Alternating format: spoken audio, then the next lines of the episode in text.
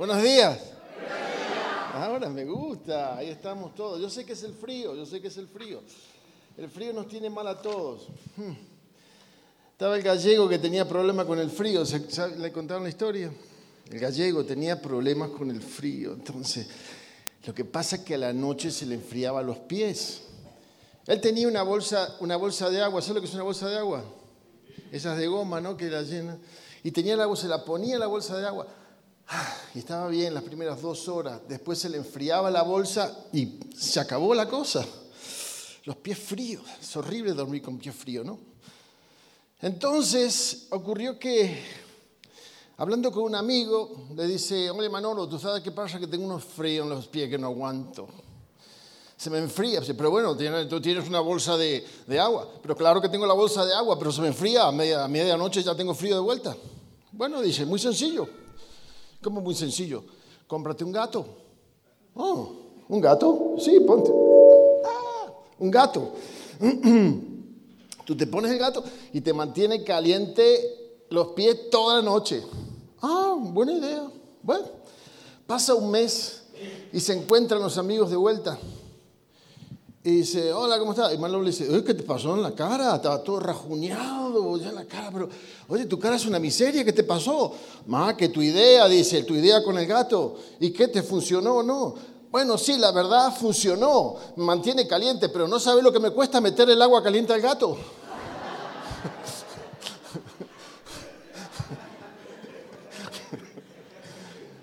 Así que bueno, no, no, no trate ese tipo de cosas para calentarse, ¿verdad? Hoy es el día de San Valentín, ¿sí? Qué entusiasmado que está. Parece que la esposa no, va, a recibir ninguna flor. Había una pareja que tenía problemas con San Valentín. Bueno, no con San Valentín, pero es que el hombre era frío, muy frío. Y la esposa fugosa, ¿no? Y siempre un besito, pero el frío, era una estatua, un palo. Entonces van al consejero.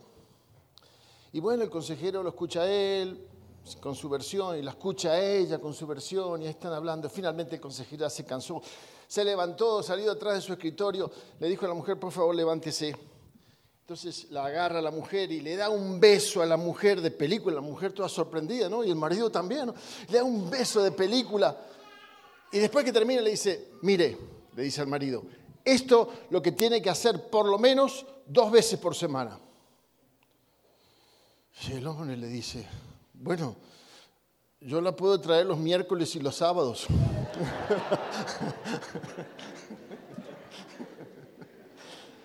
Así es la vida. Qué bueno. Hoy quiero hablar con ustedes sobre una de, eh, de las características que vimos allí en la pantalla acerca de 1 Corintios 3. El amor, todo lo, todo lo, sufre, todo lo, todo lo, ya lo dijeron, todo lo cree, muy bien. El amor es sufrido. ¿Por qué? Todas esas palabras me dan una palabra en conjunto, una, una palabra que la exprime todas. El amor es confiable. El amor es confiable. Aquel que ama, tú puedes confiar en aquel que ama. Ahora, todo funciona en la naturaleza para inspirarnos confiabilidad, confianza. El sol sale todas las mañanas, a veces que no lo vemos eh, entre las nubes, pero sale todas las mañanas. Las estaciones también cumplen su cometido en forma regular podemos planear. Podemos planear los días, podemos planear eh, qué vamos a hacer de acá a un año, de acá a dos años, eh, ponerlo en el calendario porque es confiable, es estable. Podemos también saber qué es lo que va a ocurrir, en qué época, cuándo va a ser frío, cuándo va a ser calor. Qué importante, la naturaleza nos muestra eso. Salomón dijo en su libro eh, en capítulo 3, versículo 1 de Eclesiastés, dice, todo tiene su tiempo, todo tiene su tiempo. Tenemos leyes, leyes estables, como la ley de la gravedad. todo objeto cae, ¿verdad? Eh, está, es atraído por la tierra. Esa ley no puede cambiarse, son leyes establecidas. Pero cuando hablamos de las personas, nosotros también organizamos nuestras vidas, hacemos muchas cosas, tomamos muchas decisiones eh, basadas en lo que creemos de las personas. Y hacemos decisiones basadas en esa persona es confiable o no es confiable. Em, por ejemplo, si me tengo que encontrar con Carlos y sé que Carlos es un despistado, siempre anda con el reloj totalmente cambiado. Y no sé si tal vez él va a llegar a la cita. ¿Qué es lo que voy a hacer? Pensaría dos veces hacer esa cita, ¿verdad? Si, por ejemplo, me encuentro con Juan, pero sé que Juan siempre, inevitablemente, llega tarde. Siempre. ¿Qué voy a hacer? Bueno, no me voy a preocupar a qué hora yo llegue, porque yo sé que él va a llegar tarde. El problema ahora es que yo comienzo a ser afectado por la actitud de Juan. Y yo comienzo también a estar tarde en todas las cosas, a ser incumplido. No somos puntuales. Eh, si me dijeran que tengo que recoger un cheque de 100 mil pesos, a las 6 de la mañana en punto, ¿a qué hora estaríamos presentes ahí? Media hora antes, una hora por las dudas, ¿no? Con mi café, me llevo un banquito para sentarme, pero voy a esperar ese cheque, ¿no? Puntual. ¿Qué nos dice eso? Somos puntuales cuando queremos, ¿verdad? Pero hay gente que es constantemente impuntual, constante. Es un problema de los latinos. Eh, yo vivo en Estados Unidos. El americano es, por eso decimos, hora americana, hora latina. Tenemos actividad de la iglesia, hora americana, hora latina. Porque nos cuesta. Yo creo, yo creo que por, causa de que estamos en esa parte del hemisferio, nacimos media hora más tarde. Eh, y nunca hemos llegado a poner las cosas en orden ahí. Em, ahora, el, el incumplimiento es algo que Dios detesta. ¿Por qué? Ya les hablé de la naturaleza, ¿no? La naturaleza es exacta. El tiempo, hay tiempo y el tiempo es perfecto. Ahora imagínense que el sol de pronto decía no salir y tarda como 48 horas más. Así que duerma tranquilo 48 horas más. No se arruina toda la vida eso. Cada vez que hacemos un picnic o alguna actividad especial, eh, nosotros asignamos a las personas puntuales y responsables los platos más importantes, ¿sí o no? A ver, vamos a ver, ¿quién quiere traer este carne? A ver si carne de funda. ¿Quién va a traer las bebidas? ¿Quién va a traer el pan? ¿Quién va a traer el postre? El postre por lo general se los damos a aquel que llega tarde siempre. Pero si nos falta la ensalada, las bebidas y la carne, uff, ¿a quién se lo voy a dar? A gente que es responsable. Y si no hacen eso, empiecen a practicarlo. Le va a ir mejor en los picnics. Este, una persona que es responsable y que es confiable se caracteriza por cuatro cosas. Hay cuatro cosas importantes. La primera son, es una persona íntegra. Número uno, no cambian lo que piensan. Lo que dicen, lo hacen. Qué difícil es tratar con aquel que promete hacer algo y no lo hace. Aunque todos fallamos, pero para muchos eso es un hábito. Eh, tiene un agujero constante en su llanta está constantemente con problemas. Nunca puedes confiar totalmente en esa persona. Qué triste. Em, pero estas son personas íntegras. Son personas, no son personas que tienen doble cara. Eh, tienen el valor de hacer lo correcto, aunque sea duro y sea costoso. ¿Cuántas veces te comprometiste a hacer algo y después te diste cuenta que va a ser en tu contra, que realmente te va a costar o que te va a doler. Hmm. Me encanta el pasaje que, que está en el Salmo capítulo 15. En el versículo 4 dice, el hombre, hablando del hombre de verdad, aunque jurando en daño suyo, no por eso cambia. No por eso cambia. Es una persona estable.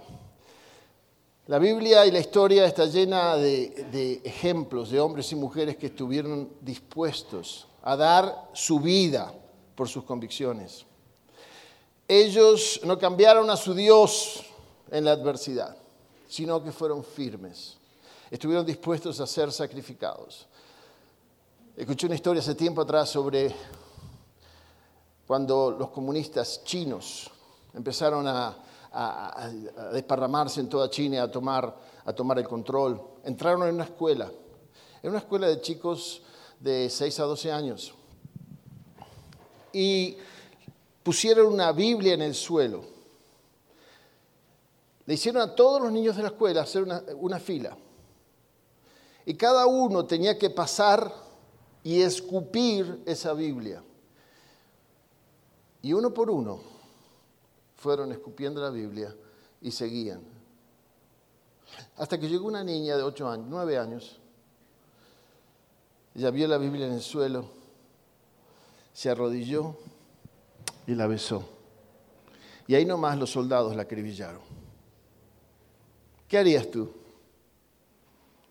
Tal vez alguno diría, bueno, yo mejor, mejor la niego, mejor la escupo, total, soldado que huye sirve para otra guerra. Ah, no necesariamente. ¿Cuáles son tus convicciones? ¿Estás dispuesto a morir por tu convicción? Hace unos, un, año, un año atrás, una masacre, han habido varias en los Estados Unidos, en una escuela. Y estos dos muchachos, era Columbine, ¿correcto? Eh, estos dos muchachitos ahí locos empezaron a matar a los jóvenes en la escuela. Y llegó a la cafetería y los, jóvenes, los chicos, habían dado vuelta a las mesas y se habían escondido detrás, debajo de las mesas. Y uno se para, eh, este que estaba matando dice, si tú eres cristiano, párate. ¿Para qué harías tú? ¿Qué harías tú? ¿Sabes lo que hizo? Una chica se paró. ¿Tú eres cristiana? Que Dios te ayude. ¡Pah! Y la mató, la acribilló. Un hombre confiable, una persona confiable, son personas íntegras. Son personas íntegras que están dispuestas a dar su vida por lo que creen.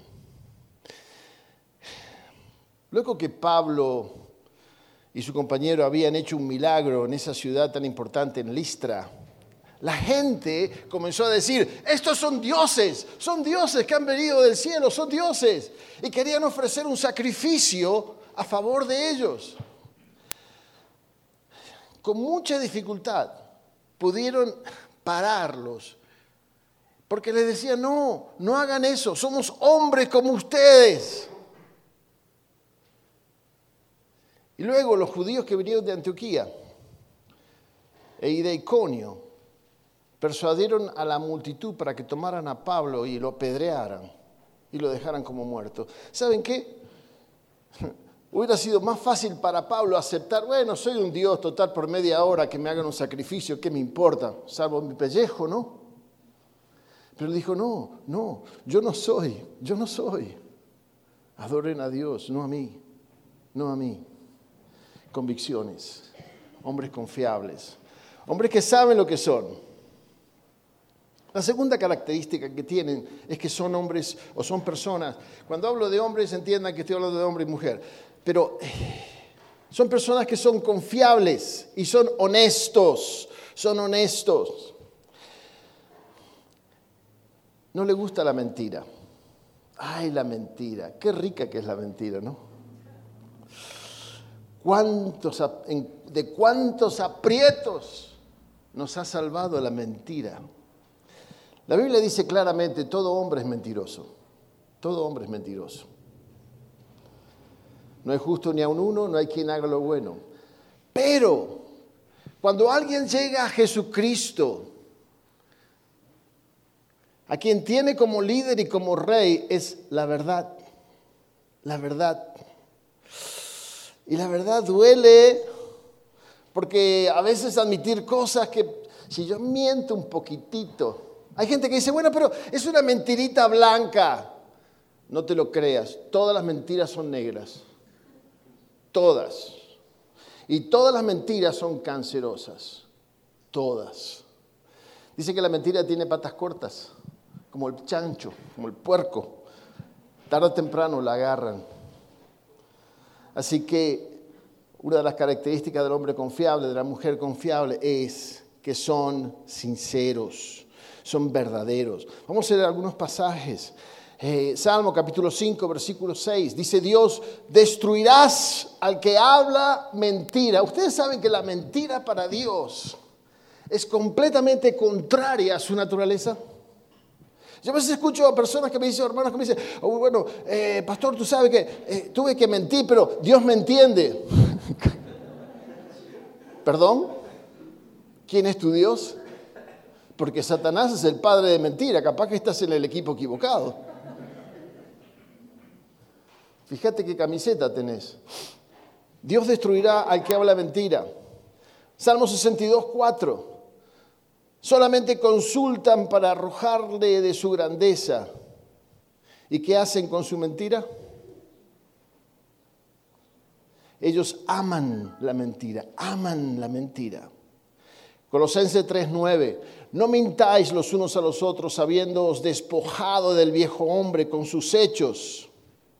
Ya, dejen eso, ya están en una nueva posición, hijos de Dios, somos una nueva criatura desechemos eso. Efesios 4:25, por lo cual, desechando la mentira, hablad verdad cada uno con su prójimo, porque somos miembros los unos de los otros. Proverbios 6, 17. Seis cosas aborrece Jehová y aún siete abomina su alma. Dios aborrece la mentira. ¿Cómo está tu vida con la mentira? Bueno, yo no miento mucho. Aló, Pascual, te llamo porque por la deuda que tenés conmigo. No, esta este no es Pascual, es Juan. Querido, te llaman por teléfono, el de la deuda. Decirle que no estoy, no estoy. Había uno que le llamaban hijo único, porque cada vez que le venían a cobrar decía, no tengo hermano,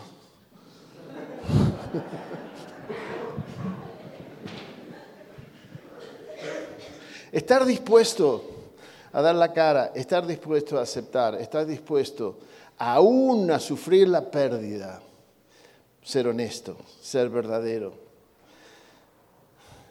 ¿Qué empleador, qué empleador emplearía una persona que es deshonesta? ¿Saben de alguien?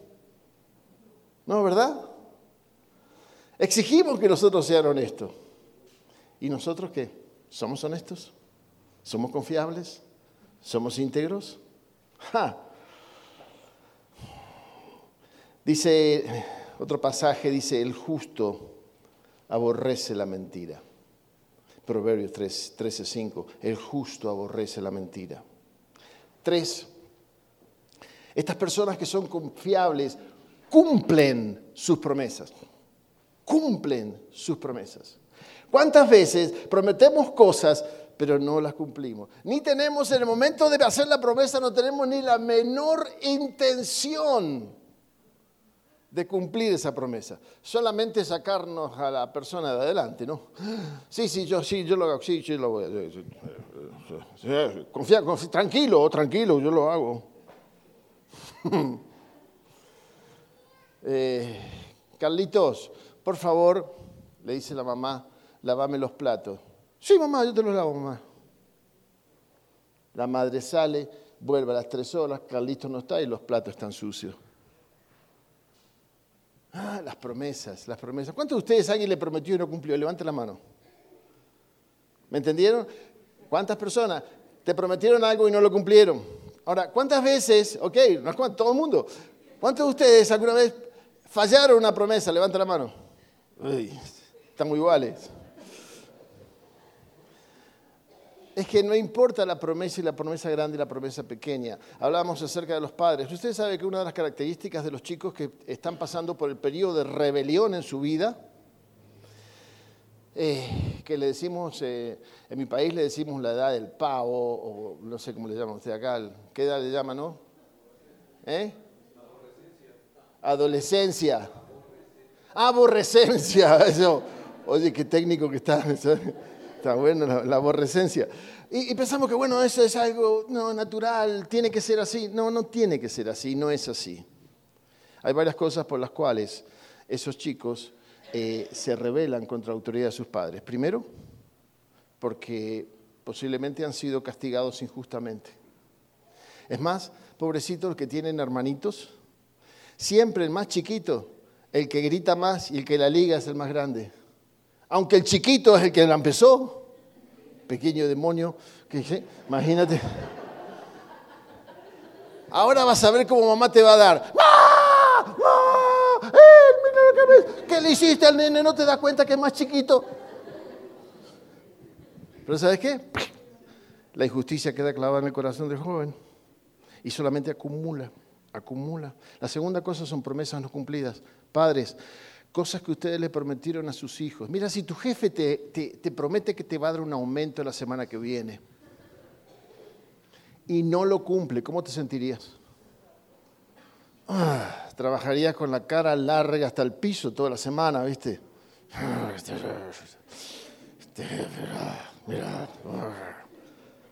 Ahora, ¿por qué es importante para ti, verdad?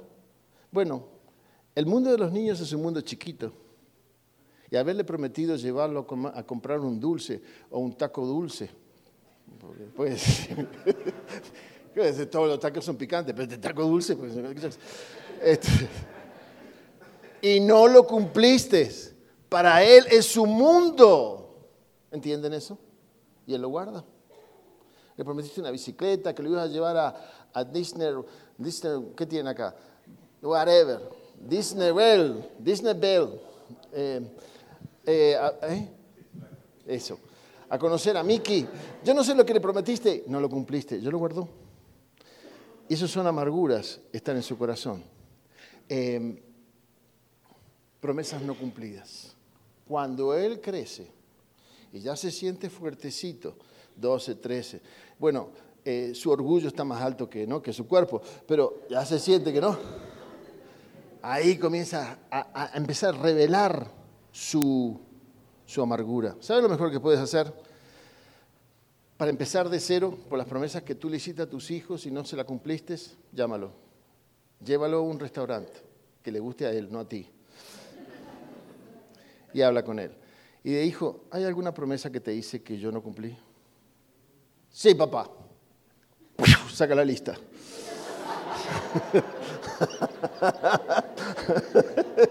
Agarrate. Ay, ¿para qué hice la pregunta? sí, papá. Bueno, hijo, perdóname. Perdóname, pero te las voy a cumplir. ¿Vos sabés lo que haces? Y, de tanto en tanto, la otra cosa es esto. Pregúntale ya de paso, hijo, ¿alguna vez te ofendí? ¿Te ofendí? ¿Te hice algo que es injusto? Pregúntale y pídele perdón en lo que hiciste mal. Cuando haces eso, te voy a decir lo que produce en el corazón del hijo. Le quitas todas las balas a su camión, a su cañón. Ya no tiene que tirar porque ya le pediste perdón, porque se va a poner contra tuyo. ¿Entienden? Pero las promesas, el hombre confiable, la mujer confiable, cumple lo que promete. Mira lo que dice Eclesiastés capítulo 5, versículo 4. Dice, cuando Dios, ¿cuántas promesas le hiciste a Dios? Cuando eras católico hacía un montón de promesas, ¿verdad? Pero bueno, gracias a Dios fue lavado por la sangre, porque fueron todas mentiras, muchas no cumpliste nada. Pero la Biblia dice que cuando haces promesas a Dios, no tardes en cumplirlas, porque Él no se complace en los insensatos. Cumple lo que prometes. Cumple lo que prometes.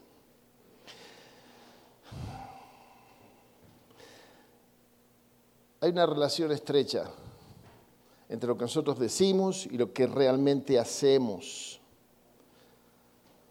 Cuando cumplimos nuestras promesas, entregamos los informes a tiempo, cumplimos con nuestros deberes, hacemos las cosas en orden y somos verdaderos porque la gente puede creer que mi, promesa va a ser cumplida. Mire lo que dice Santiago capítulo 4. Dice que tu sí sea sí y tu no sea no. Si es sí, ok. Hay muchas personas que son eh, de carácter sanguíneo. Los sanguíneos tienen una característica. Son el alma de la fiesta. Les cuesta decir que no. Les cuesta decir que no. Porque ellos quieren estar bien con todo el mundo. Ah, Pedrito, ¿podés venir a buscarme a mi casa que no tengo carro y para que me lleves al, supermercado mañana a las 10? Sí, sí, claro que sí. La abuela dice, ah, Pedrito, ¿sabes qué pasó? El perro se, tiene un problema y tengo que llevarlo al doctor. ¿Podés venir mañana a nueve y media? Eh, sí, sí, sí, cómo no, cómo no. Y siempre queda mal. Porque se compromete con todo el mundo. No saben decir que no. El no es una buena respuesta también. Y si no podés, no podés. Entonces, eh, eh, entender que tú sí sea sí, tú no sea no. Y no tenemos que estar dando excusas, ¿no? El próximo punto es que son leales. El hombre confiable, la mujer confiable es leal. Primera eh, Corintios capítulo 4, versículos 2, eh, 4.2 eh, dice, ahora bien, se requiere de los administradores que cada uno sea hallado fiel. Son personas que demuestran esa lealtad eh, hacia todos los principios en donde se comprometen, son leales, son fieles, van a estar ahí, van a estar siempre. Ellos defienden a los suyos, ellos son buenos amigos. Ayer, estando con los jóvenes, eh, una, chica eh, dijo acerca de la amistad, cómo es que había perdido a su amistad, a su amiga, y, ella compartió de que, bueno, yo le confié muchas cosas, pero ella me fue infiel. mira lo que me dijo fulana. ¿Sabes lo que me dijo? El chisme, qué rico. Hay programas de televisión que solamente son de chisme. Pero qué rico. Qué difícil es un, carácter fiel que se lo guarde, ¿no? es que nos gusta tener la última noticia. ¿Sabes lo que pasó? ¿Sabes lo que me dijo? Pero no, pero mira, no es para chusmear, es solamente para compartir un motivo de oración. ¿no? Sí. Es un chusmerío santo. Eso no existe. Em, si no somos confiables, escuchen esto, podemos ser reemplazados. ¿Mm? Si no eres confiable si no somos confiables, eh, tenemos que aprender a seguir ciertos pasos. En primer lugar, empieza a valorar a las personas. Sé puntual. Sé puntual. Y, yo sé, eh, eh, por ejemplo, vamos al contexto de la iglesia. Ah, ¿qué hora empieza la reunión? A las 7. Bueno, no va a empezar hasta las siete y media, ¿sí o no? Y entonces, bueno, llegamos a siete y media, ocho menos cuarto, como ya estamos, ¿no? más o menos. Sean puntuales, sean puntuales. Porque si, el sistema falla, tú no falles. ¿eh? Eso es lo lindo. Em, una cosa que hago, aparte de ser pastor en, Miami, yo también soy, soy inspector. Inspecciono casa. No que si están ordenadas o no, así que muchachos no se preocupen. Este, en algunos, este, en algunos eh, cuartos de los, de los teenagers, de los jóvenes, de los adolescentes que entran con un machete, con una linterna y con mucho coraje a ver si no te atacan las cosas. Pero de todas maneras, de todas maneras, este, yo, yo hago inspecciones. Y por lo general es una pequeña reunión que se hace ahí, porque viene el comprador, viene con su agente de, bienes raíces, viene el vendedor con su agente de bienes raíces y seguro que trae un pariente, un amigo, alguien también para ver lo que está pasando y cómo es la cosa. Y está la gente que, que, que viven en la casa. Así que un montón de gente. Algo que vez tras vez los vendedores de bienes raíces me comentan, me dicen, me dicen, aprecio que hayas estado a tiempo. Aprecio. Hay algunos que no consideran el tiempo. Ella llega media hora más tarde. Bueno, sí, siempre tenemos una buena excusa, ¿no? Siempre tenemos, somos excelentes para las excusas. Si llegaste tarde al trabajo, llegaste, oh, había un tráfico terrible. Bueno, el tráfico terrible estaba del otro lado. Pero había un tráfico terrible, no mentiste, más o menos. Llegaste tarde porque te levantaste tarde. Pero no tenés la cara de decir, ¿sabes qué? Me quedé dormido. Ah, no, había un accidente terrible. Sí, el accidente terrible estaba arriba del puente, que no tenía nada que ver con tu ruta. Pero sí, un ambiente. Queremos zafarnos, queremos, y nos cuesta decir la verdad, porque, ay, ¿qué va a pensar de mí? ¿Qué va a pensar de ti tu jefe si, se si descubre que realmente le mentiste? Hmm, va a ser peor, ¿no? Entonces, en primer lugar, valoremos a las personas, valoremos a las personas, seamos puntuales, eh, cumpla lo que tiene que hacer. Eh, hay muchas veces que nosotros antes de cumplir eso, bueno, eh, vamos, vamos en la casa, ¿verdad? Tenemos dos o tres hermanos y dice, bueno, fulano tiene que hacer esto y Mengano tiene que hacer el otro. Y, bueno, Mengano no está haciendo eso, por eso yo tampoco hago esto. Eso no tiene que ver con vos. A vos te pidieron que hagas esto, hacelo. No es porque aquel lo hace o no lo hace. Ah, bueno, vamos a testificar. Ah, bueno, pero no vinieron, eh, voy a estar yo solo testificando con mi hermano. Imagínate que, bueno, ¿estás solo? Eh, bueno, hazlo solo. Cumple, cumple. Eh, y cuando cumplimos empezamos a crecer en, nuestro propio, en nuestra propia persona. Empezamos a madurar y empezamos a cultivar carácter. Ese carácter que realmente va a hacer la diferencia en nosotros y en nuestra familia. Y por eso dejemos las excusas, ¿no? Vamos a dejar las excusas. Vamos a decir la verdad. El por qué no, por qué no hiciste. Eso es mucho mejor. Eh, así no tenemos que inventar, no tenemos que mentir, cumpliendo la palabra, su palabra. Tu palabra tiene que ser lo mismo, tiene que tener el mismo valor de un apretón de manos. ¿ah? Un apretón de manos. En Estados Unidos anteriormente, cuando alguien estaba de acuerdo con un apretón de manos, sellaba ese, ese, acuerdo un apretón de manos. Hoy día, más que un apretón de manos, un montón de papeles que tenés que firmar con tu, este, con tu cédula de identidad, con tu pasaporte y a ver si tenés alguna cosa para probar de que estás vivo. Este, cumplamos la palabra. Eh, aprendan a proyectarse. Es importante entender que las culturas eh, a veces no son claras, no son fijas, no son previsibles. Eh, terminan esas, todas esas culturas que, eh, o países que no son predecibles, que no, no son claros, no son francos, terminan en la pobreza, terminan en, en problemas, en necesidades. Y por último, no traicione a los que confían en usted sea digno de su confianza.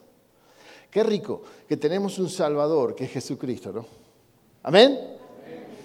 Y qué rico que un día vamos a nosotros partir de este mundo y vamos a encontrarnos con Él en el cielo. Y Él va a decir, bien, entra, entra mi gozo. Ahora, ¿qué si el Señor se para y dice, ¿qué haces acá? Bueno, yo vengo porque creí en ti. ¿En mí? ¿Y quién dijo eso? Bueno, en la Biblia. Ah, yo no sé de qué es la Biblia. ¿Cómo? Pero tú dijiste en la Biblia que, que cree en mí tiene vida eterna. Bueno, sí, lo dije, pero cambió de opinión. ¿Cómo te gustaría eso? No, no. Pero Dios es confiable. Dice que Él nunca cambia. Él siempre es el mismo. Él siempre está ahí como la abuela, ¿no? Eh, siempre está ahí. Siempre está ahí para recibirnos, abrazarnos, consolarnos, ponernos otra vez en el camino. Dios es confiable. Cambiemos áreas de carácter. Tenemos mucho que cambiar. Tenemos mucho que, quitar de nuestra vida para asemejarnos a Cristo, porque ese es el propósito. Y sabemos que si hacemos estas cosas, si cambiamos y estrechamos estas virtudes en nuestra vida, ponemos en nuestro corazón, Dios va a seguir, va a hacer grandes cosas con nosotros. Vamos a orar. Padre, gracias porque nos amas, gracias porque ay, nos diste la vida eterna, porque tu palabra es verdad, porque tú no cambias, porque tú eres el mismo hoy, ayer y por los siglos. Señor, te amamos. Padre, te, te pedimos que en esta mañana tú bendigas a cada uno. Y tú sabes, somos humanos, fallamos tantas veces. Pero te pedimos hoy, Señor, que nos ayudes en esta área de carácter, que es ser, ser confiados y tener confianza y entregar confianza a otros. Que podamos nosotros ser personas de confianza. Ayúdanos a guardar estos pasajes y ponerlos en práctica para tu gloria. Porque te lo pedimos en el nombre de Cristo Jesús. Amén.